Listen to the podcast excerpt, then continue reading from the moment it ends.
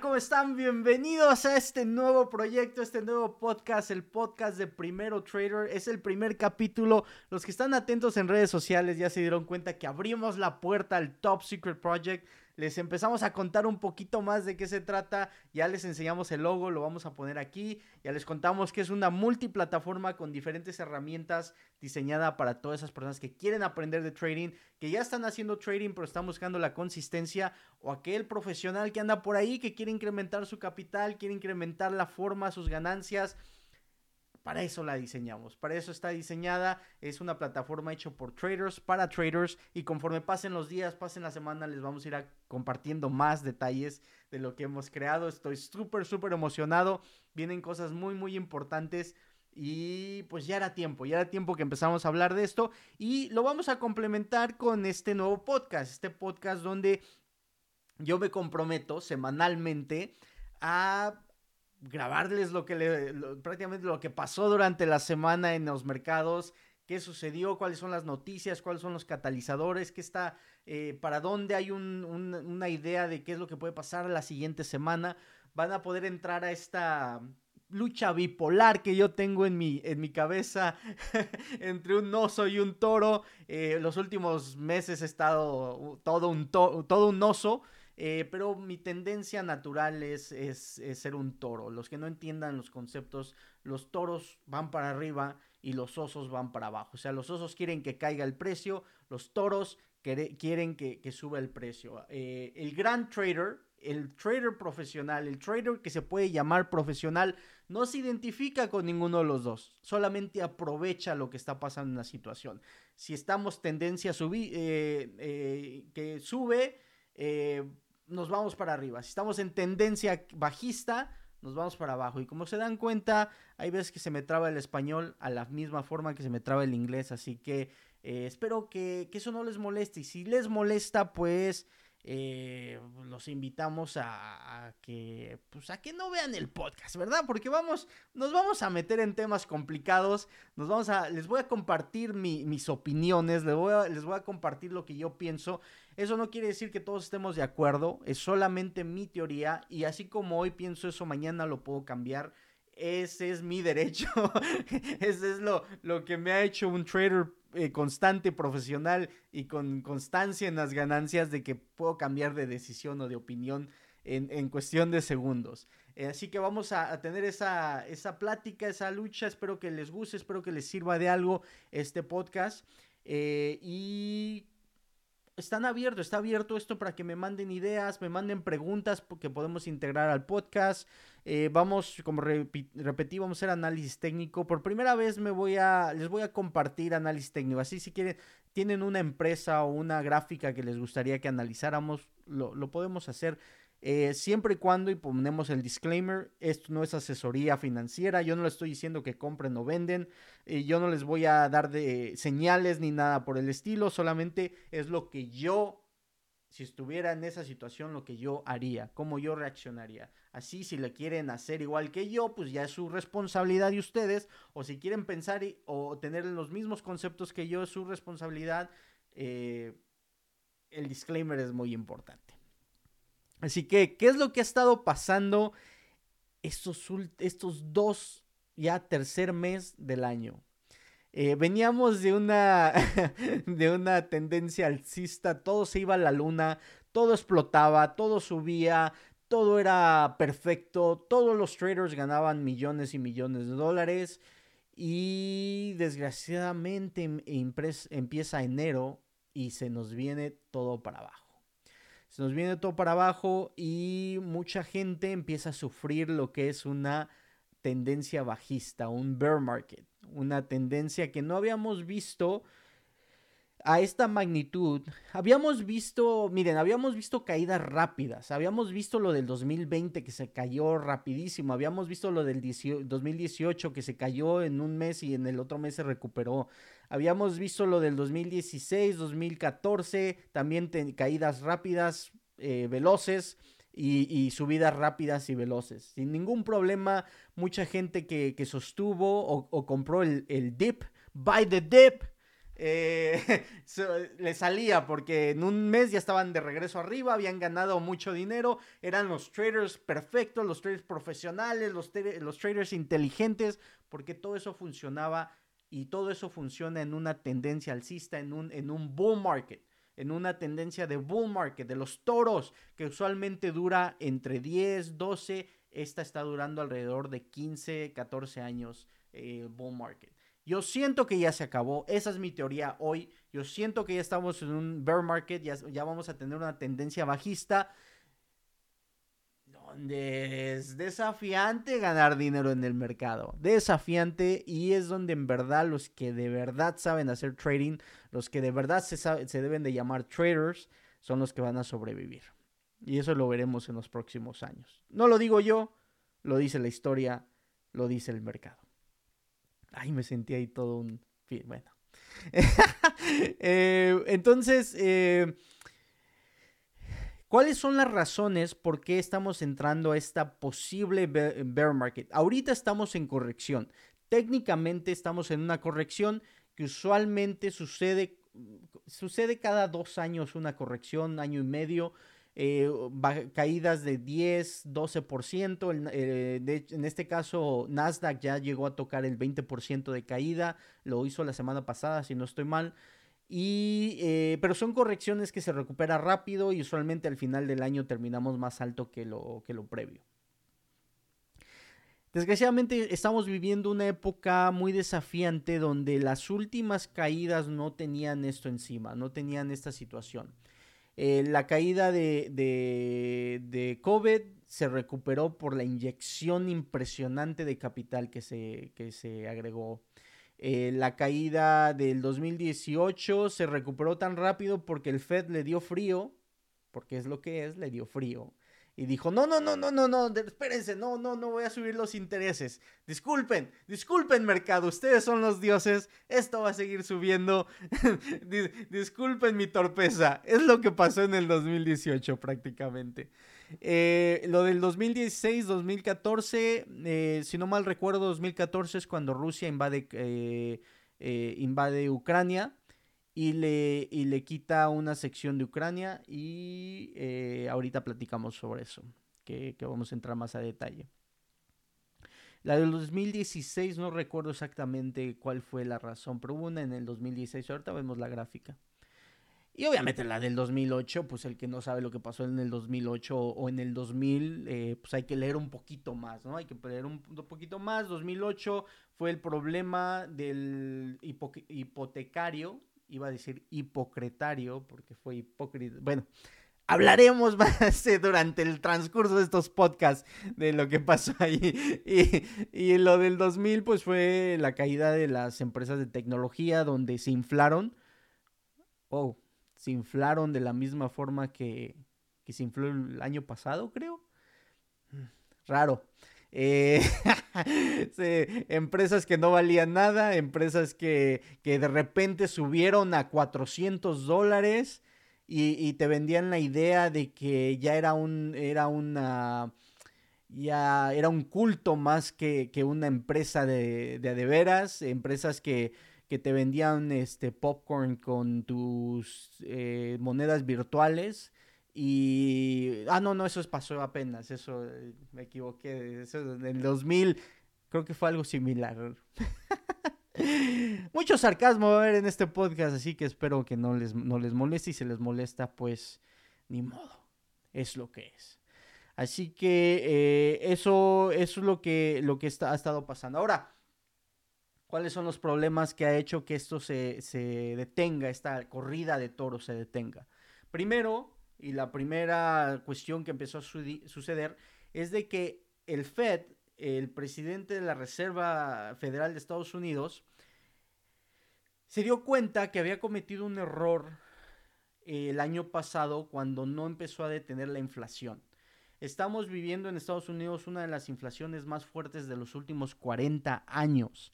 Estamos viendo una inflación entre 7 y 8% yo le calculo en realidad lo que yo he estado viendo en una persona que vive aquí en Estados Unidos, en, Estados Unidos eh, una inflación entre el 12 y 13%. Es lo que yo, yo calculo. Pero bueno, las noticias nos dicen 7, 8%. Creámosle. Eh, entonces una inflación muy, muy alta, es muy alta.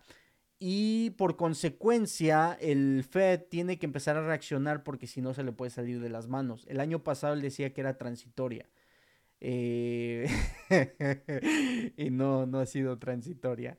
Entonces, eh, al principios de, año, desde enero, de, sí, de enero prácticamente ya se confirmó que iba a empezar a incrementar los intereses. Eso al mercado no le gusta, porque al mercado le gusta el dinero fácil, el dinero barato, el dinero que no cueste. Pero cuando ya te empieza a costar un, préstamo o, o, sí, prácticamente un préstamo, ya empieza a costar más de lo que tú le puedes generar de retorno, obviamente ya no es viable, obviamente ya no es una opción y eh, empieza a reducir la liquidez en el mercado. Eh, empieza la caída en, enero y eh, pues veníamos esa pelea donde está, hay inflación, eh, los intereses están baratos, pero la economía está muy fuerte. La economía ahorita de Estados Unidos está muy fuerte. Ahorita les explico por qué. No es nada más porque está fuerte. Hay una razón por qué está muy fuerte. O porque los números dicen que está muy fuerte. Eh, todo, todo número, todo reporte se puede malinterpretar o se puede manipular o se puede eh, acomodar a lo que tú estés buscando. Y ahorita nos metemos un poquito más en detalle y conforme vayan pasando los podcasts hablaremos y nos enfocaremos mucho en esta situación. Porque en realidad es, es el cimiento porque empieza una, una tendencia bajista. El problema es la inflación, el Fed, cómo va a reaccionar y la economía de Estados Unidos. Esa es una parte. Otra parte que ha sido, desgraciadamente ha, sucedido, es lo que está pasando en Rusia y Ucrania. Eh, es algo muy, muy triste lo que está pasando. Eh, yo, yo, yo me imagino que para el 2022 está repitiendo lo que pasó en 1920, 1930, 1900. 35. Si vas y, estudias toda esa época y, te metes ahora a lo que está pasando ahora, eh, el, ser humano, sinceramente, hay momentos donde demuestra lo animal que es. Es lo que es. Lo, demuestra eh, que no hemos evolucionado, demuestra lo... Eh, esas decisiones ilógicas que, que, nos que cuesta tanto al ser humano usar la lógica y, y prácticamente Putin, y voy a, voy a enfocarme en Putin porque yo lo que, lo que entiendo desde muy lejos, porque no estoy en ese país, no, no he vivido ese país, por lo que yo entiendo es una decisión de Putin, no es una decisión de los rusos. Y creo que hay que dividir ahí algo, es muy muy importante porque desgraciadamente el ser humano es muy, rápido, muy rápido en discriminar y en, y en, y en apuntar dedos y en, en juzgar cuando no se entiende. Entonces ahora, eh, últimamente ya estamos juzgando a los rusos y no juzgando al gobierno y, juzgando al ejército, que son los que están haciendo lo que están haciendo en Ucrania. Eh, hay una gran diferencia, hay una gran diferencia ahí y no me, está, no me está gustando cómo se está reaccionando contra gente que a lo mejor no apoya esa guerra. No se le está dando ni la oportunidad de decir yo lo apoyo, no lo apoyo, yo estoy de acuerdo, no estoy de acuerdo. Automáticamente por ser rusos se les está marginando y se les está eh, cortando cualquier opción que ellos puedan tener. Entonces es importante, es importante como seres humanos aprender a, diferenciar. Eh, y lo hemos visto con esa cultura de cancelamiento, cultura de, de que no me gusta lo que dices, así que te vas a acabar y te voy a te voy a este destruir en redes sociales y, y, por mí no vas a volver a trabajar y ya hablaremos más de eso en otro en otro podcast pero es muy tonto muy tonto todo eso entonces eh, aclaremos el Putin y el ejército de Rusia decidieron atacar a Ucrania porque para ellos Ucrania es parte de Rusia, es parte de, la vieja Unión Soviética. Y yo lo que tengo entendido es que Putin, una de sus grandes metas antes de, antes de irse, es eh, restablecer la Unión Soviética. Eso por afuerita lo que se puede entender. Ya si te metes a más detalles, era de que Neiro, eh, Neiro es esta asociación que se ha hecho entre, entre prácticamente Europa y Estados Unidos, que son las secciones más grandes y las más fuertes, eh, eh, hablando de, ejércitos, han decidido de alguna forma rodear la frontera de Rusia. Neiro supuestamente su lema es por protección. Vamos a proteger lo, que, lo, que hemos, lo que tenemos al ponerse en la, frontera de Rusia, obviamente Rusia se siente un poquito atacado. Hay una historia que supuestamente en los finales del 2000, eh, Putin habló y, quiso entrar a Neiro, quiso ser parte de Neiro. Es lo que él cuenta en una entrevista. Y Neiro no lo dejó, Neiro no le dijo que no era una opción. Eh, en ese momento él se sintió fuera, en ese momento sintió que el, que el mundo no era amigo de Rusia, de, Mother Russia y decidió, yo, yo, siento que desde ese punto empezó a planear su, estrategia, empezó a planear su, siguiente movimiento. Entonces, eh, al no, al no volverlo parte y poner, empezarle a poner bases militares cerca de su frontera, eh, él se empieza a sentir amenazado. La siguiente, el siguiente país que estaban tratando de, agregar era Ucrania ya había pláticas, había eh, formas de cómo podría integrarse Ucrania. Lo, lo único que estaba deteniendo es que querían ver cómo Rusia reaccionaba a esta decisión y pues ya vimos cómo reaccionó Rusia. No quiero decir que esté bien o está mal, es solamente lo que es. Rusia se sintió atacado y eh, fue el pretexto perfecto para seguir el plan de Putin para restablecer la Unión Soviética. Eh, esa, es, una de las, de las situaciones. Son muchos layers, son muchas eh, capas que, uno tiene que analizar para poder entender lo que está pasando. No nada más es los rusos son malos y, los negros bueno y salvemos a Ucrania. Porque Ucrania también tiene una historia complicada. No quiero decir que esté bien que los hayan atacado, entiéndanme, no quiero decir eso. Solamente que hay muchísimas cosas. La, vida no es blanco y negro, hay mucha sección gris ahí que, que uno tiene que analizar. Entonces, eh, al parecer, otra de las situaciones que pasa entre, entre Ucrania y Rusia es de que hay una pipa, hay una pipa de gas que pasa por Ucrania hacia Europa para suplir gas natural. Que fue un gran error de, Europa, pero ahorita les cuento por qué. Esa pipa eh, suple a, a Europa y al parecer Rusia le tiene que pagar a Ucrania un fee anual porque esa pipa pase por ahí al parecer, si no estoy mal, lo, lo que he escuchado es alrededor de un billón de dólares. Son mil millones de dólares es lo que le paga al año Rusia a Ucrania por esa pipa. Eh, aparte de eso, eh, Rusia y, bueno, Ucrania tiene acceso al Mar Muerto. Y ahorita eh, nos regresamos, les hablé de la caída del 2014.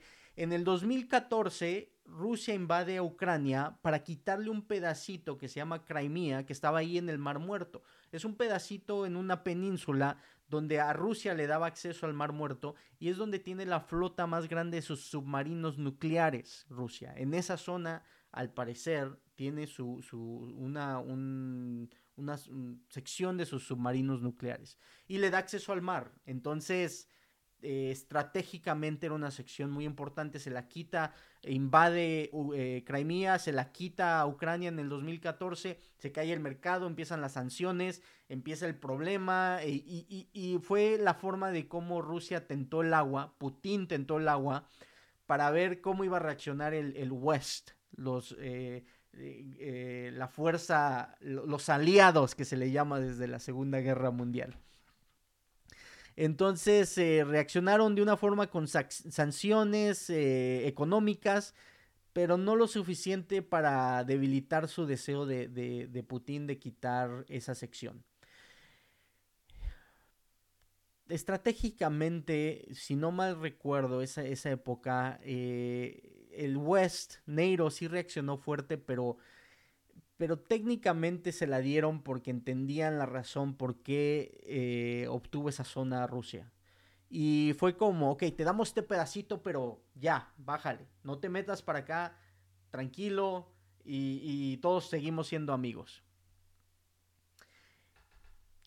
Hemos, hemos creado en los últimos años un mundo globalizado, un mundo globalizado donde las economías se han entrelazado, sobre todo lo que es eh, Rusia y Europa, se ha conectado esa economía impresionante. Eh, prácticamente Rusia es el, exportador número uno de petróleo y de gas natural a Europa. Europa decidió con este nuevo movimiento de, de, Salvemos al Planeta, que es un movimiento importante, pero, pero, eh, cometió grandes, grandes errores Europa en hacer ese cambio tan rápido, hacer ese cambio sin un plan B y hacer ese cambio sin seguridad, sin, un, sin una mm, aseguranza detrás. Prácticamente cerraron todas sus bases nucleares, si no estoy mal, eh, cerraron todo acceso de, de, petróleo eh, eh, o, lo minimizaron a un punto donde dependen totalmente del gas natural de Rusia y dependen totalmente del petróleo de Rusia. Imagínate irte a, dormir siendo tú un alemán, siendo tú un, un inglés. Eh, creo, que, creo que Francia sí se protegió más porque ellos sí aceptaron la, energía nuclear. Eh, si no estoy mal, Francia sí tiene varias bases nucleares que les provee eh, energía. pero prácticamente esos hombres dijeron, hey, nos conectamos a tu pipa y, tú nos provees y, todos felices. Eh, sabiendo que, Rusia, eh, sobre todo Putin, siendo un dictador, porque es lo que es, es un dictador, eh, tenía el control, tiene el control. Y ahorita los está poniendo en jaque.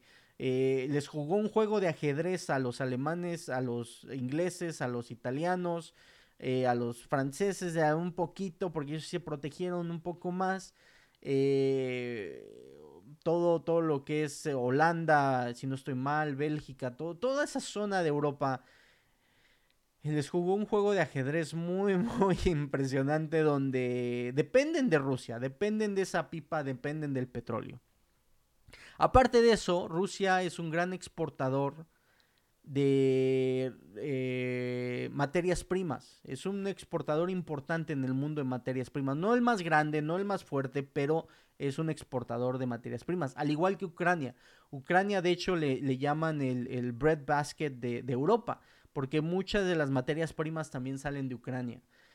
Eh, entonces, la, la economía entre Europa, Rusia, Ucrania está súper, súper conectada y les afecta muchísimo. De hecho, el gas natural en Europa ahorita se ha disparado arriba de 7000%. 7000%.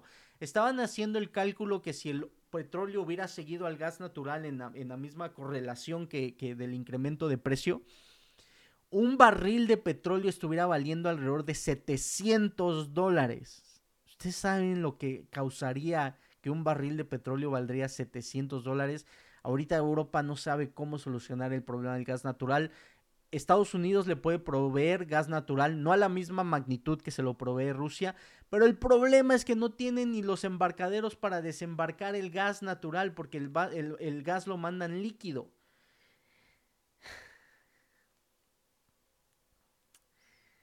Lo mandan líquido. y no lo pueden sacar, no, pueden, no, no hay formas, no hay soluciones. Creo que les toma alrededor de un año, año y medio en construir esos desembarques o construir esa forma de, llevar el, gas desde Estados Unidos a Europa. Los tiene en jaque, sinceramente los tiene, los tiene en jaque. Eh, los...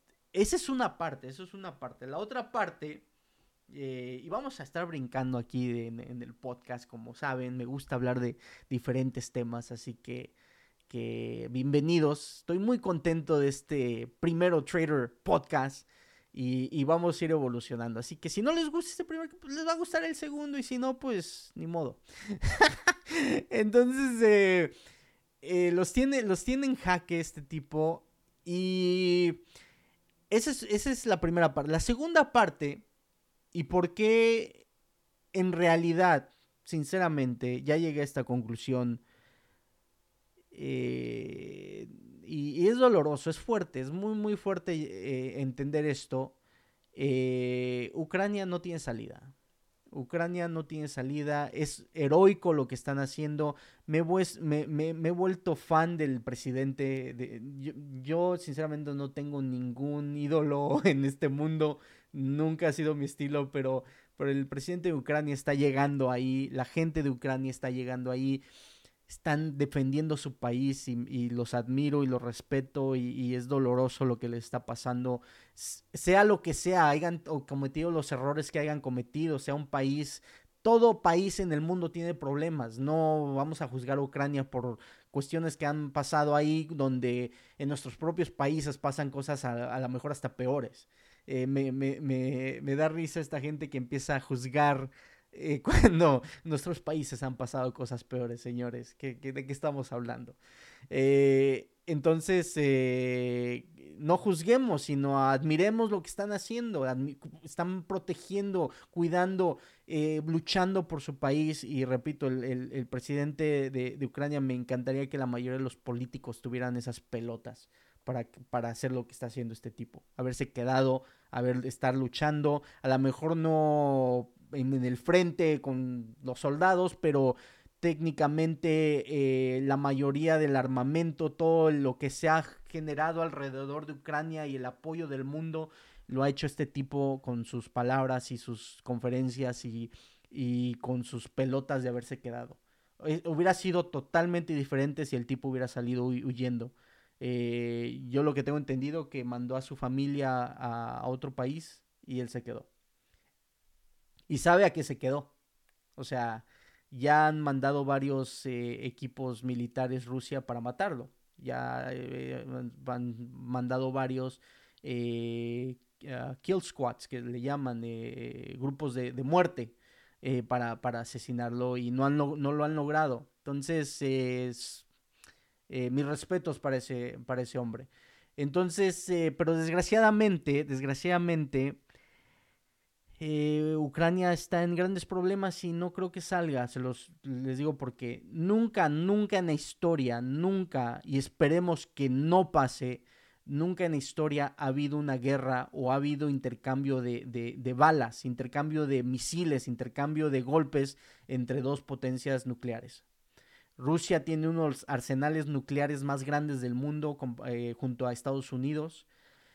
Y algo que yo he aprendido en este mundo, eh, en, el mundo que yo crecí, en el mundo donde, donde, no puedo decir que las calles, porque no, pero pues sí, hemos vivido cosas y nunca quieres pelear, nunca quieres tener una pelea contra alguien que no tiene nada que perder. Nunca. Si tú tienes algo que perder y esa persona no tiene nada, nada que perder, no quieres esa pelea. Y Putin ya tiene 70 años. Putin está tratando de dejar su legacy, de, tratando de dejar su marca en la historia del mundo. Y desgraciadamente, el, volvemos a lo mismo, el ser humano es tan, tan, tan tonto. Eh, busco las palabras, pero no existen. Donde no importa lo que hayas hecho, si que marcaste la historia, eres recordado es lo que es. Eres recordado. Y hay veces que pasan tantos años que eres venerado. Cuando fuiste un asesino masivo. Eh, les podría dar ejemplos, pero vayan y, lean, lean, lean, libros de historia. No los que te enseñan en la escuela. Vayan y busquen libros importantes de historia. Y se van a dar cuenta y se van a se van a dar cuenta de cómo lo que uno piensa, lo que, lo que te venden, eh, eh, la sociedad, eh, te das cuenta como, no, son, la mayoría son asesinos masivos, la mayoría son gente maldita que hizo cosas uh, atroces en este mundo y que se quedaron en la historia. Y pasan suficientes años, como lo he dicho, para que llegue un punto donde los veneras. Entonces, muchos de estas personas que tienen ese hambre de poder, saben que pueden llegar a ser algo donde van a ser recordados dentro de cientos de años, a veces miles de años. Entonces, eh, Rusia tiene un arsenal eh, nuclear muy fuerte, donde Cineiro, eh, ahorita una de las grandes peleas y una de las grandes deseos que ha pedido el presidente de Ucrania, Zelensky, es el no fly zone, o sea, que no pasen aviones arriba de Ucrania, eh, eh, que cierren el, espacio aéreo de Ucrania, porque lo que está pasando es que están pasando los aviones rusos y los bombardean y los bombardean y los bombardean y los bombardean, donde ya no pueden hacer nada los ucranianos, no tienen poder militar aéreo para poder eh, competir contra eso. Entonces están pidiendo un no fly zone, pero al momento que hagan un no fly zone, NATO tiene que entrar a Ucrania para eh, eh, ejecutar ese no-fly zone. Entonces, Estados Unidos, Inglaterra, Francia, España, eh, Alemania tendrían que tirar uno de esos aviones para ejecutar el no-fly zone y proteger el espacio aéreo. Automáticamente, automáticamente, en el momento en que NATO tire un, avión de esos, empezamos la Tercera Guerra Mundial. Prácticamente es lo que es, no hay otra. Putin va, va a reaccionar de una forma agresiva y eh, lo más seguro, obviamente sus acciones es lo que están dando, es de que eh, no pararía en solamente una guerra normal, sino se volvería una guerra nuclear. Y es algo que nadie en este mundo lo quiere ver. Nadie lo quiere ver, nadie lo quiere vivir. Yo no lo quiero vivir. Eh, estoy seguro que ustedes no quieren experimentar eso. Entonces, desgraciadamente, Ucrania está en un punto muy, muy delicado, muy fuerte donde no, se le ve salida. Putin sabe que tiene las de ganar porque Neiro no se va a meter en esos problemas. Eh, al menos, al menos que sí, ya esté muy, muy loco la situación. Pero no, no veo, no veo cómo, cómo van, a, van a hacer algo. Al menos que Rusia ataque a un... Porque están metiendo el armamento por Polonia. Entonces, si Rusia va y empieza a atacar el armamento que están metiendo y le llega a pegar a un convoy de americano, a, un, a Polonia, se mete un misil a Polonia, cuestiones así, ahí automáticamente por regla tienen que reaccionar todos los países que pertenecen a NATO porque un, país de ellos acaba de ser atacado. No tienen opción. Ahí ya no hay opción. Entonces, ese es, siento que ahorita es uno de los conductores importantes en el cuestión de headlines en el mercado. So, cada vez que sale una noticia negativa, se cae el mercado. Cada vez que sale, se cae, se cae, se cae. Entonces, eh, estamos viviendo el problema económico con el Fed, eh, la inflación y lo que está pasando con Ucrania y Rusia. Muchos dicen, pero están en Europa, no tiene nada que ver con Estados Unidos. Repito, estamos en un mundo globalizado. El problema de, de Rusia y Ucrania le afecta a Europa, el problema de Europa le afecta a Estados Unidos. Y hay un tercer eh, problema ahí que se llama China. China son los, son los calladitos viendo desde la esquina a ver qué pasa, qué sucede, cómo reacciona Neiro, cuáles son las decisiones. Rusia puede tomar Ucrania sin ninguna problema eh, excesivo a, Rusia, aparte de lo económico, porque prácticamente se destruyó, se acaban de destruir económicamente los rusos, le han destruido totalmente toda conexión económica al, Western World, a, toda Europa, a Estados Unidos. Y su, stock market de ellos ha estado cerrada, cerrada, no existe ya, prácticamente no existe, ya la sacaron de todos los ETFs, ya no existen las compañías rusas en el mundo. Eh, financieramente los acaban de destruir. Pero esos calladitos, eh, China, está nada más observando. Porque China también quiere un país soberano, un país libre que se llama Taiwán. Eh, los chinos dicen que ese es, es parte de ellos. Y están viendo cómo va a suceder esto para ellos poder ejecutar la situación que tienen eh, con Taiwán. Que es así es otro nivel ahí, es otro nivel total. Taiwán es uno de los proveedores de, microchips más grandes en el mundo.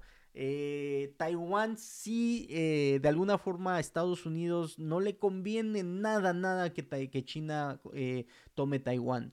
Y aparte de eso, las, las economías entre China y Estados Unidos están súper conectadas. Cualquier conflicto entre esas dos potencias mundiales Económicamente estamos hablando también de una guerra nuclear económica, donde vendrían problemas muy, muy grandes económicos. Hay, a, lo que quiero decir aquí, yo por tendencia soy un toro. Me, me, gusta que los precios suban, me gusta que el incremento, que todo vaya para arriba. Y los que me han seguido en redes sociales saben que la mayoría de las veces compro long, compro en positivo, compro hacia arriba, que, que suba el precio estos dos meses me he vuelto todo un oso. ¿Por qué? Porque todo es negativo, todo es negativo, la tendencia es negativa, eh, los, los, catalizadores son negativos, eh, no es lo mismo una corrección natural del mercado a una corrección por problemas geopolíticos y problemas económicos, como, como los incrementos del Fed y la inflación. Son, son problemas muy, muy, muy fuertes ahí que, marcan la continua caída del mercado. Me gustaría hablarles de cosas positivas. A mí me, encanta hablar de cosas positivas, pero eh, en estos momentos no hay. En estos momentos no existen, no existen, no, no hay solución. Estadísticamente le dan un, creo que era 2 o 3% el que sacaran a Putin del poder en Rusia, que el ejército tomara el poder y lo sacaran. No, no se va a poder. Eh, tiene, tiene todo el poder Putin de Rusia. No lo van a sacar y él no se va a retractar. No hay forma de que él salve cara al decir, hoy me equivoqué, discúlpenme, me retiro. No lo va a hacer. Está, y está ya adentro, ya está clavadísimo. su única opción es hacer, llevarlo esto más agresivo, más agresivo, más agresivo, más agresivo, hasta que Ucrania ya no pueda. Hasta que el presidente de, Ucrania eh, o, se retire o, o, muera, eh, que es lo que, lo que han estado buscando, para poder supuestamente restablecer un nuevo gobierno en Ucrania que sea controlado por Rusia. Y por consecuencia, nunca, nunca Ucrania sea parte de NATO. Aparte de eso, Ucrania tiene, eh, tiene varias bases nucleares. Chernobyl está en Ucrania. tiene muchísimas bases nucleares. Apenas la semana pasada atacaron una base nuclear que es la más grande de toda Europa. ¿Qué anda buscando Putin con estas bases nucleares? También es lo que yo me, pregunto. ¿Por qué está atacando y está tomando el control? Muchos dicen porque quiere apagar el, sistema eléctrico. Están en invierno ellos, entonces si les apagas el sistema eléctrico, la mayoría de la gente eh, se la pasaría muy mal muchos fallecerían por el frío.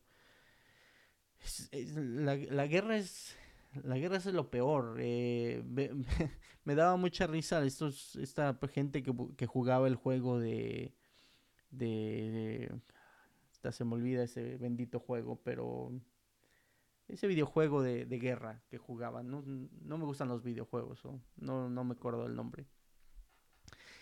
Y como que admiraban o, se sentían admirados de lo que posiblemente era una guerra y no, es, lo peor. Acá, eh, la semana había una, foto que de un papá arriba del cuerpo de su hijo. O sea, no, no, no, no, nadie se merece una guerra.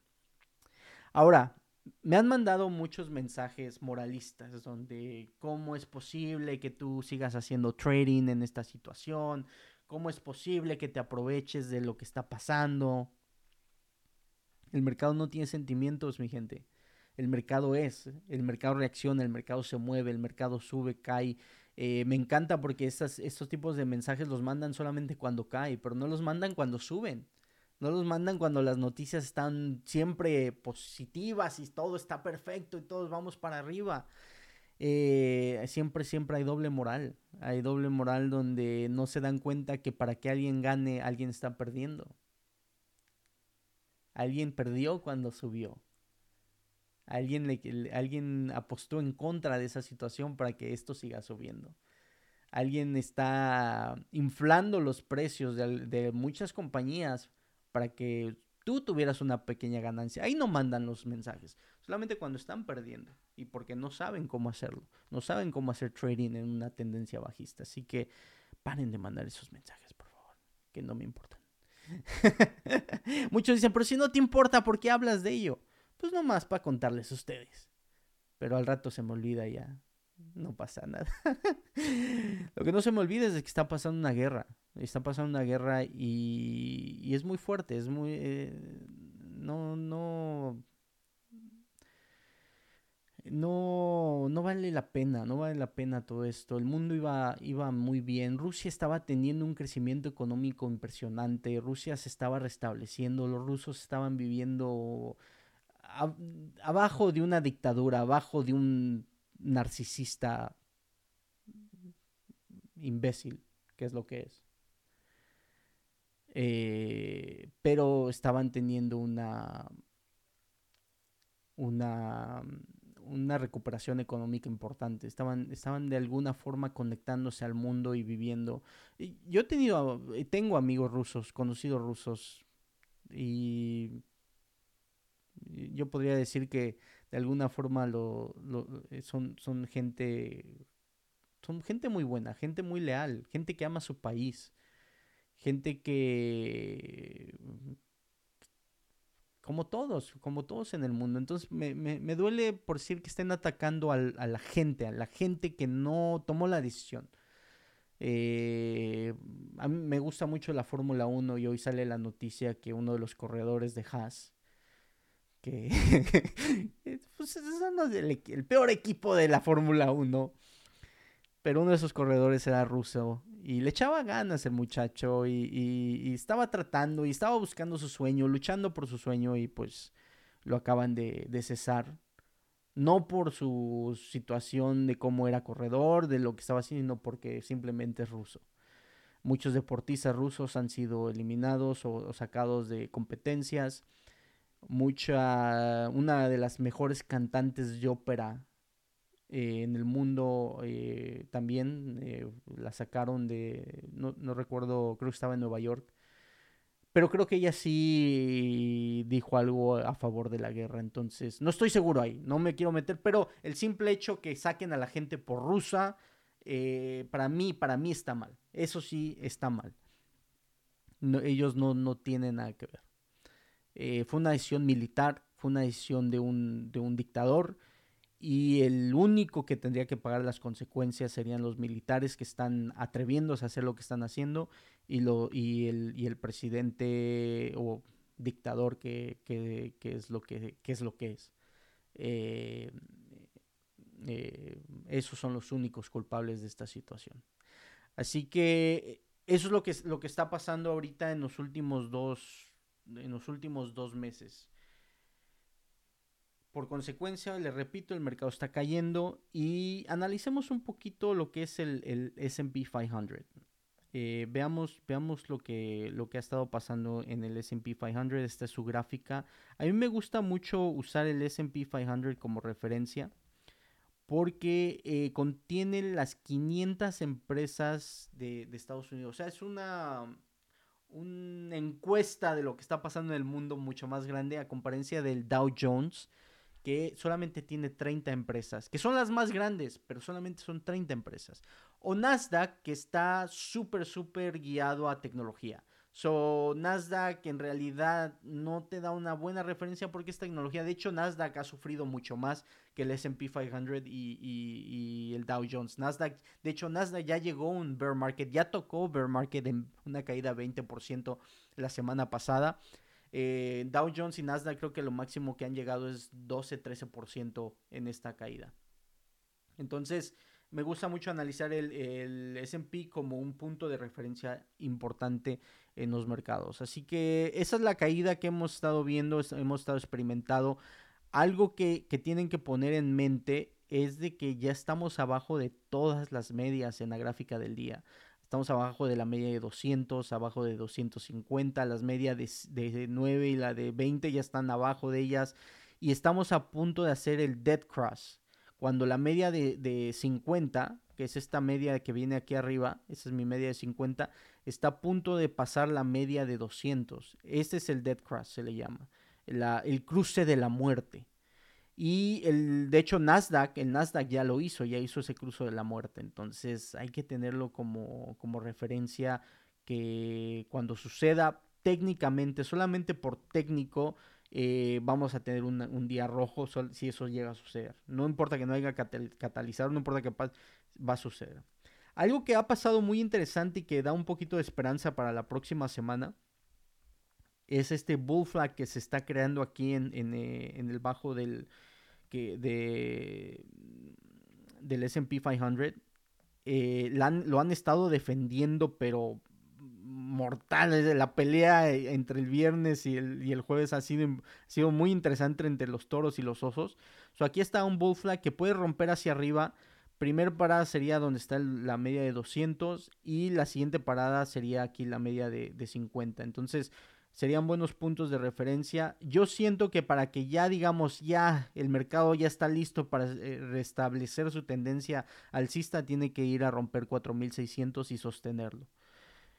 No creo que suceda, no creo que suceda este año. Hay muchísimas situaciones en contra, porque no solamente que se resuelva la guerra de, Ucrania y Rusia, sino también que se resuelva el, problema económico, el problema del Fed y la inflación y lo que está pasando. Eh, estamos viendo eh, que los toros todavía tienen esa esperanza, esas ganas de comprar el dip. So buy the dip y, vas a salir bien. Pero lo que ha estado pasando últimamente es de que they buy the dip y they sell the rip. y luego buy the dip y sell the rip. Buy the dip y sell. Entonces eh, no sabemos si va a seguir. Yo tengo una teoría, como puede cambiar en la próxima semana. Yo, mi teoría es de que vamos a ir a tocar eh, 3800, 3700 si esto sigue igual. So vamos a, vamos a ir más o menos a esta zona de, de, por acá. So esta zona de acá siento que la vamos a ir a tocar con, con esta tendencia bajista. Ahí ya prácticamente estamos hablando de una bear market muy muy fuerte de, de 30%, alrededor de una caída del 30%. Y en estas zonas ya donde el Fed, el gobierno, los hedge funds, los bancos ya empiezan a proteger el mercado y empiezan a inyectar dinero y empiezan a comprar y empiezan a, prácticamente proteger, aunque no lo valga, a sostener el mercado. Que lo hemos visto en el 2008, lo hemos visto en el, 2000. Eh, el Fed siempre viene a rescatar el mercado. Es su trabajo, prácticamente protege la riqueza de los ricos. Eh, ese, es, su trabajo. Es lo que es. El que piense que no, que me diga y podemos platicar sobre eso. Entonces, eh, puede que, obviamente, si vienen los catalizadores, si hay guerra, simplemente el hecho que se mencione, lo han visto, que haga dicho nuclear en un, en un, este, en un discurso que em, Estados Unidos empiece a proteger de una guerra nuclear, de que empiecen a haber reacciones en los en las eh, bases de, de, de Ucrania, eh, eh, todo esto se va a caer y se va a caer mucho más agresivo. Ha sido una, una, caída técnica, una caída sostenida, no igual que la caída del 2020, que fue la de... Vamos a la de la semana, que fue la de la pandemia, que veíamos, vimos días de 2000 puntos en el, en el Dow Jones. Fue una caída rapidísima y una recuperación impresionante. Donde yo les hago esta pregunta, ¿creen que esto, esto de aquí es real? Creen que es real. Supuestamente la teoría de los toros es de que las, las, empresas incrementaron sus ganancias, las empresas subieron, las empresas están ganando mucho más dinero, tienen dinero en sus, en sus arcas, eh, todo está perfecto, toda la economía está, está, eh, está eh, en, en buena, buen estado de salud. En esta zona de aquí se imprimió la mayor cantidad de dólares en la historia. Se han imprimido más dólares en esta sección que lo que se había imprimido en toda la historia de Estados Unidos. Y el dólar sigue estando fuerte. El dólar no, como si no hubiera sido diluido con todo ese dinero que se imprimió. Interesante. Muy, muy interesante. Entonces, supuestamente la economía está tan fuerte algo que, me cayó malísimo y me, y, me, dio tanto coraje porque la gente desgraciadamente no se da cuenta de esto, la gente no lo entiende, la gente no se toma el tiempo de aprender de, de, finanzas, no se toma el tiempo de entender su dinero, no se toma el tiempo de cuidar su capital, la mayoría de las empresas que reportaron ganancias este, este quarter, el final del, del quarter del 2021, la razón por qué pudieron mantenerse el incremento de ganancias, que si no estoy mal, ahorita está entre el 7 y 8% anual de, de crecimiento de, de, de ganancias, fue porque incrementaron los precios, mi gente. Les están cobrando más. Esa hamburguesa que compraban por 2 dólares ahora vale 5 dólares. Esa carnita asada que se van al restaurante a, a comer antes valía 12 dólares, ahora vale 25 dólares. Ese galón de gasolina que antes valía 2.50 ahora vale 4 dólares. Les están robando su dinero y, sus, sus, ahorros que hicieron en, en, el tiempo de pandemia porque no salían, todo ese dinero que guardaron, todo ese dinero que no tuvieron que gastar porque no salían, ahora se los están quitando en los conciertos, conciertos de que cantan, bueno, que ya no cantan. Y me... bueno, ese es un tema para otro. Me puedo desviar muchísimo en ese tema. Están pagando 700, 800 dólares por unos tickets para ir a un concierto. Eh, Disneyland, y fue el que más, más me, dio coraje cuando reportó sus ingresos. Disneyland, eh, muy sarcástico, el tipo muy riéndose, dice, ¿cómo pudieron sostener sus ganancias? Oh, pues la demanda para entrar a nuestros parques era tanta a la gente VIP eh, ahora les cobramos lo doble, o prácticamente lo doble o más, no dijo lo doble, pero no recuerdo exactamente la cifra. Eh, vayan y verifiquen todo lo que yo digo, porque a veces exagero, ¿eh? soy, soy un poquito exagerado. Así que échenle ahí su Google, aprendan, cuestionen todo lo que yo digo para que ustedes creen su propio, su propio criterio. yo nada más les comparto, les paso la pelota para que ustedes hagan el gol. Así que aprendan y vayan e investiguen. Pero eh, incrementó sus precios, incrementó sus precios y prácticamente eh, dijo que es la forma que van a sostener porque el consumidor está dispuesto a pagarlo. Ese es, e, e, e, esos pequeños detalles son los que sí dan coraje. Esos pequeños detalles es donde, ¿por qué no te comes un quarter de pérdida? ¿Por qué no te comes una, un, un quarter de no crecimiento? ¿Por qué no te comes una situación complicada donde no atracas, no le robas a tus consumidores, a, la gente que te apoya, a la gente que te, que te sigue, a la gente que le, que, le gustas, ya sea como compañía, como proveedor de servicio, como artista. Eh, pero, pero el desafío aquí, yo siento que uno de, los, culpables de esta situación, desgraciadamente, es el consumidor.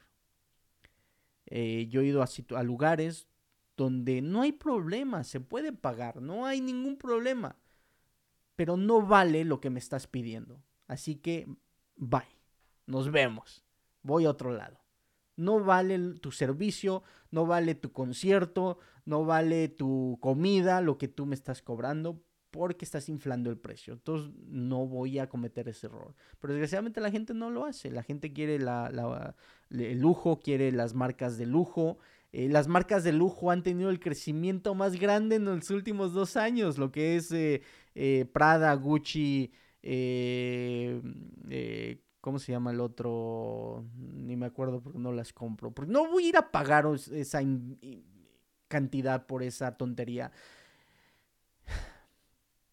Los relojes son, se dispararon, los carros se dispararon de precio, eh, todo, todo subió y la gente como supuestamente tiene suficiente dinero guardado, pues están, lo están comprando, pero no están dando cuenta cómo están perdiendo su dinero. No se están dando cuenta que entramos, estamos entrando en una época de, capital donde ya no se va a poder generar la misma cantidad de capital como antes. Entonces, se vienen tiempos desafiante, se viene tiempo desafiante para mucha gente, pero la gente que es inteligente, que sabe manejar sus finanzas, que entiende lo de inversiones, que entiende el concepto de, de lo que, cómo se mueve el círculo de las inversiones o de los ciclos en, en el mundo, eh, hay ciclos para arriba y ciclos para abajo, es, es, lo que es. Si sabes manejar todo eso, eh, te puedes proteger de lo, la posible, eh, del posible problema económico que, se viene. Que va a ser porque la inflación, que va a ser por, por, el Fed, o va a ser por una guerra, un problema geopolítico. No importa, vamos a, vamos a pasar un periodo desafiante en este año o el próximo año. Ahora, ustedes dicen, ¿pero qué hago?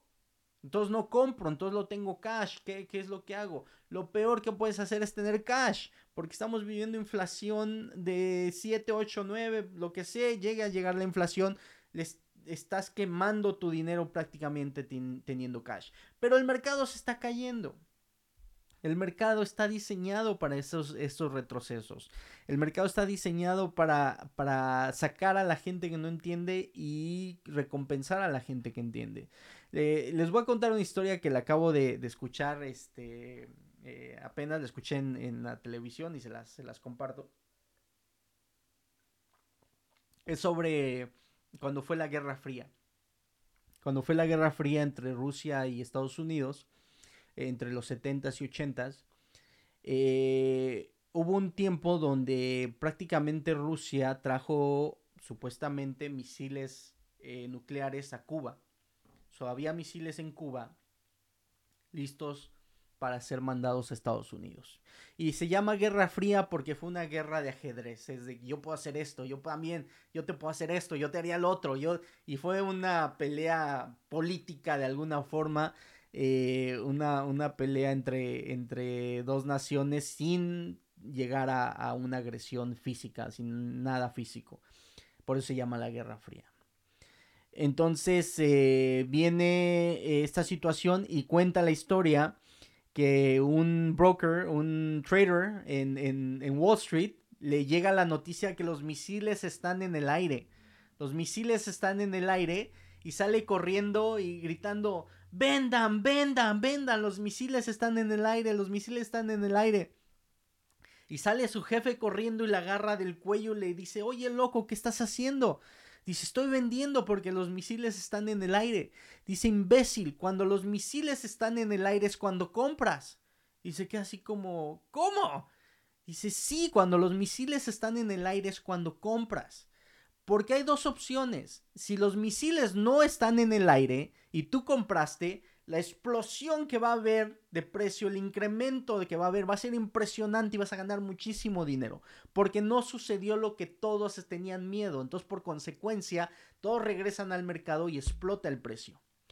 Y si los misiles están en el aire, lo último que te vas a acordar es de en dónde compraste las acciones.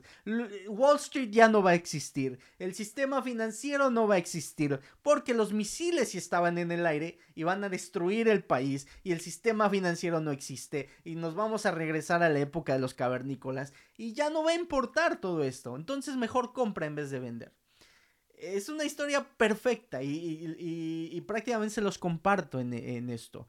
Yo he sido un oso todo, todos estos dos meses, pero he estado reacomodando mi portfolio, he estado buscando oportunidades. Ya últimamente estoy viendo muy buenas oportunidades.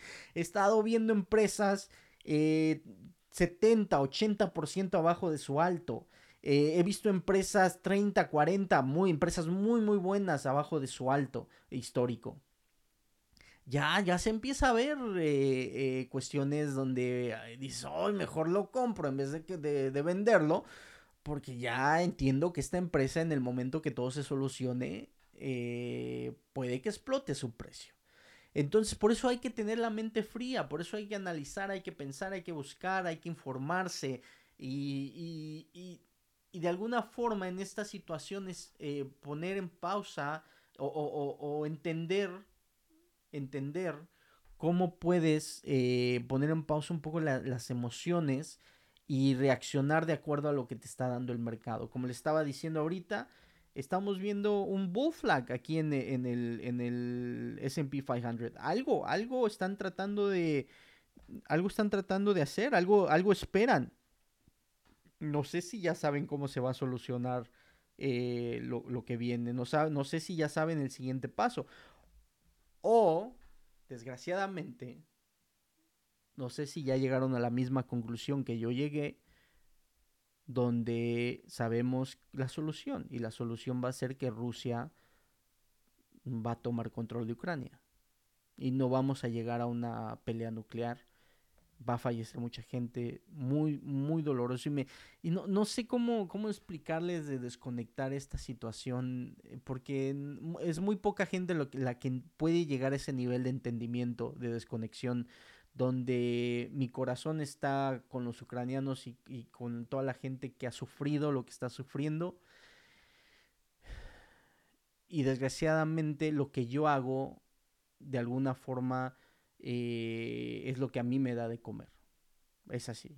Entonces no puedo, no puedo desconectarme del mercado porque el mercado es lo que yo hago. Así como en los tiempos buenos todos estamos bien, así como en los tiempos malos también tengo que estar aquí. Y tengo que reaccionar y tengo que tener la mente fría y tengo que, entender lo que está sucediendo y tengo que aprovechar las oportunidades si tú eres de esos que tu corazón no te lo deja y, y, prácticamente eh, dices que el capitalismo es, es el infierno y es el diablo y esos son tus conceptos, pues ni modo, este mundo no es para ti. Es así. Eh, pero también me, me, me, da mucha risa toda esta gente que ataca el capitalismo y lo sataniza y dice que es lo peor. Pero lo dicen por, por Instagram lo dicen por, por Facebook, lo dicen por YouTube. Y YouTube y Instagram les manda un cheque. ¡Wow! El capitalismo es lo peor. Así como el capitalismo no quiero decir que es lo mejor del mundo, así como sé que el capitalismo ha cometido grandes errores y el capitalismo al extremo es lo peor para, para el ser humano, Así el capitalismo nos ha llevado a una evolución impresionante en cuestión de tecnología, en cuestión de, creación de nuevas medicinas, en cuestión de, de toda la innovación que hemos vivido. El ser humano puede vivir más que lo que vivían hace 100, 200 años, el ser humano es más saludable que lo que era antes, el ser humano eh, ya no tiene que trabajar tan duro como se tenía que trabajar antes gracias al capitalismo, el ser humano ya disfruta de un estilo de vida que antes no se vivía. El ser humano se puede pasar horas, horas viendo una serie de Netflix sin tener la preocupación de tener que ir a, un, a un, field y, trabajar en, en, las, en, las, eh, en los plantíos o en, las granjas o cuestiones, cuestiones así. No quiero decir que el capitalismo sea correcto, no quiero, no, no correcto, no quiero decir que sea eh, perfecto, pero sí es la mejor, la mejor opción y hasta ahorita no hay nadie en el mundo que pueda dar una opción mejor. No hay nadie. Podemos trabajar en mejorarlo, eso que ni qué, pero no hay nadie en el mundo que haya dado una mejor solución. Y si no les gusta el capitalismo, hay muchos países, hay algunos países que pueden ir a, disfrutar, como Rusia. Ahí está su ejemplo. Ese es un país que no cree en el capitalismo no cree en, el en, la globalización, no cree en la conexión de, economías, no cree en el crecimiento personal de, económico de su, de su gente. Eh, otro, otro gran ejemplo que lo tenemos cerquitas, pueden ir a Venezuela. Ahí están sus opciones, pueden ir a Cuba. Si creen que el capitalismo no, no es para ustedes. Eh, me, me, da, me da mucha risa toda esta gente que lo ataca. Obviamente, y algo que me encantaría de, esta situación cuando atacan el capitalismo, atacan las decisiones o atacan lo que, lo que es el capitalismo, eh, es el, el que dirán soluciones, el que dirán sus conceptos, no lo que dijo Juanito en 1839 y el filósofo... Eh, eh, el filósofo en, en, 1700 y... No, da soluciones, de acuerdo a lo que estamos viviendo ahorita, de acuerdo a lo que estamos experimentando ahorita. ¿Cuál es tu solución? No la dan. O no, yo hasta ahorita no he escuchado. Así que eh, si vamos a criticar, demos soluciones. Yo critiqué en este podcast, yo di mi punto de vista, di soluciones, di lo que, lo que pienso que va a suceder, di cómo voy a reaccionar y si cambia y si se acomoda y, espero de mi lado eh, optimista que todo se mejore y me encantaría. Es más, estoy, se los pongo así, estoy dispuesto a perder todo, todo lo que he ganado en estos dos meses y, y, más si, si Ucrania eh, si Ucrania gana y un día de estos nos paramos y el mercado está en 7000 puntos el S&P 500 no me dolería nada no me dolería así se los pongo me a lo mejor sí diría ah, me hubiera volteado pero pero de ahí no pasa porque eh, un país acaba de, de derrotar a un país más fuerte eh, fueron fueron fueron eh, héroes, héroes de su país, lucharon por su país. Me encantan estas historias. Espero que todo sea verdad. Yo sé que a lo mejor es marketing, yo sé que, pero espero que en verdad sea verdad que los que los boxeadores eh, Klitschko, si no estoy mal, así se apellidan, fueron a pelear por su país. Algunos deportistas fueron a pelear por su país. Eh, híjole, se me olvida este boxeador que es eh, muy buenísimo. Eh, que ha ganado apenas eh, campeonatos, ah, eh, se me olvida su nombre, que, que, dejó prácticamente y se fue a pelear por su país.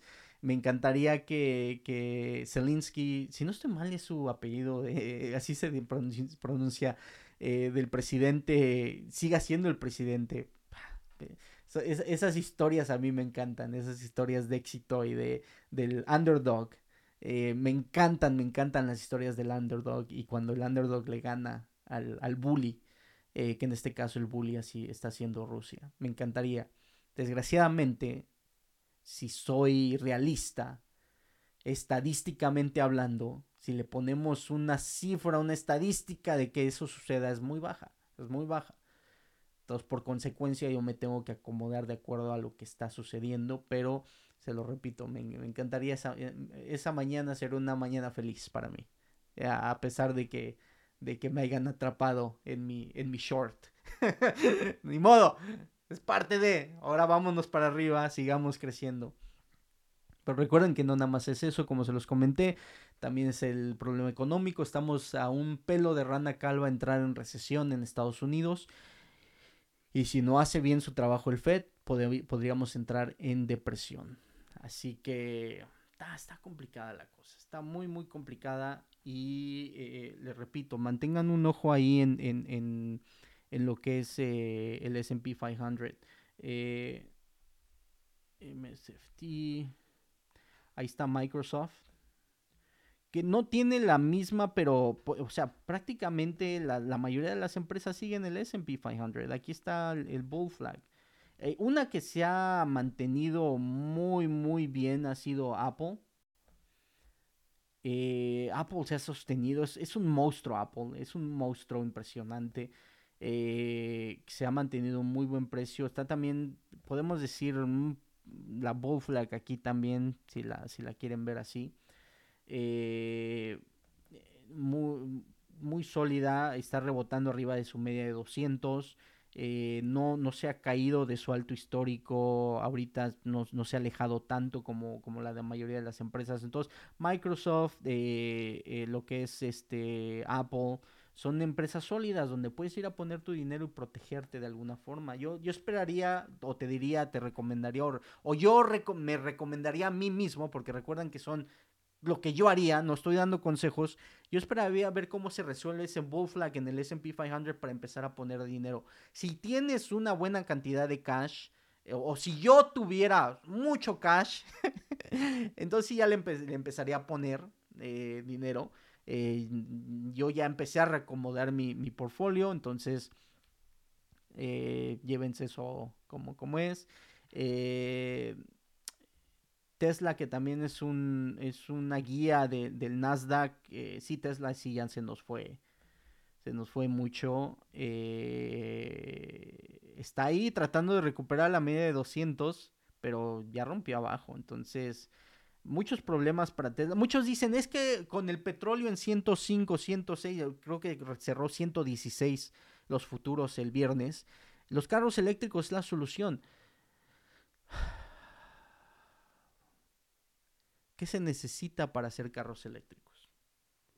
¿Qué se necesita? Se necesita petróleo, se necesitan metal, se necesitan muchas cosas para hacer carros eléctricos. De hecho, he estado escuchando el viernes que Apple, ojo con Apple, Apple tiene muchos proveedores rusos para sus microchips, si no estoy mal. Eh, no, no de los microchips, sino material para crear los microchips. Tienen muchos proveedores rusos. Y ya Rusia se, se, le cerraron sus fronteras. Ya ninguna compañía rusa puede hacer negocio fuera de Rusia. Eh, Citibank también tiene eh, exposición en, en, Rusia. Dicen, yo he escuchado que no es muy grande, pero siento que ahí va a pasar algo en Citibank. Yo siento que Citibank sí tiene una exposición grande en Rusia. Y no tanto grande para problemas del banco, sino suficiente para desestabilizar un poco al banco. Y si desestabiliza, desestabiliza ese banco, la consecuencia viene a otros bancos de Estados Unidos. Entonces, hay muchas cosas, me, me, encantaría poderme pasar más tiempo aquí platicando con ustedes y, contándoles, me gustaría compartirles más, pero lo vamos a hacer cada semana, lo vamos a hacer cada semana, vamos a seguir compartiendo, vamos a seguir hablando, eh, les seguiré diciendo mis puntos de vista. Y como les dije al principio, compártanme, comenten, mándenme ideas, mándenme preguntas, las podemos integrar aquí al podcast y, contestarlas. Vamos a empezar a analizar gráficas o si quieren una gráfica que analicemos, la, la podemos hacer. Y eh, pues sigamos, sigamos adelante, eh, denle like, compártanlo, hagamos crecer si les gusta el, concepto, el podcast. Y pues nos vemos en la próxima. Y los dejo con, con esa idea de, ojalá, ojalá el ser humano recapacite y podamos restablecer la globalización. Creo que era, creo que era uno de los mejores caminos que podía haber tomado el ser humano. Muchos están en desacuerdo, pero para mí creo que era mucho de la solución a, no más guerras, no más conflictos y un camino para la igualdad y, y, generar igualdad, no igualdad, generar oportunidad, porque la igualdad no existe. No existe la igualdad. No existe, no existe, no existe la justicia. Lo que es justo para ti puede ser injusto para otra persona. Eh, igualdad que es igualdad, nadie es igual. Todos somos diferentes. Entonces, pero la oportunidad, yo creo que la oportunidad, darle la oportunidad a un ser humano es lo mejor que le puedes dar. Ya depende de él que tome acción. Lo que estamos haciendo con Primero Trader es dar la oportunidad. Si ustedes la toman, excelente. Si no, no se preocupen, vayan y busquen a otro gurú o a un gurú. Yo no soy un gurú. Yo solamente comparto lo que yo digo yo solamente comparto lo que yo hago, lo que yo vivo. Y espero que les sirva de algo. Así que nos vemos en la próxima. Cuídense mucho. Hasta luego.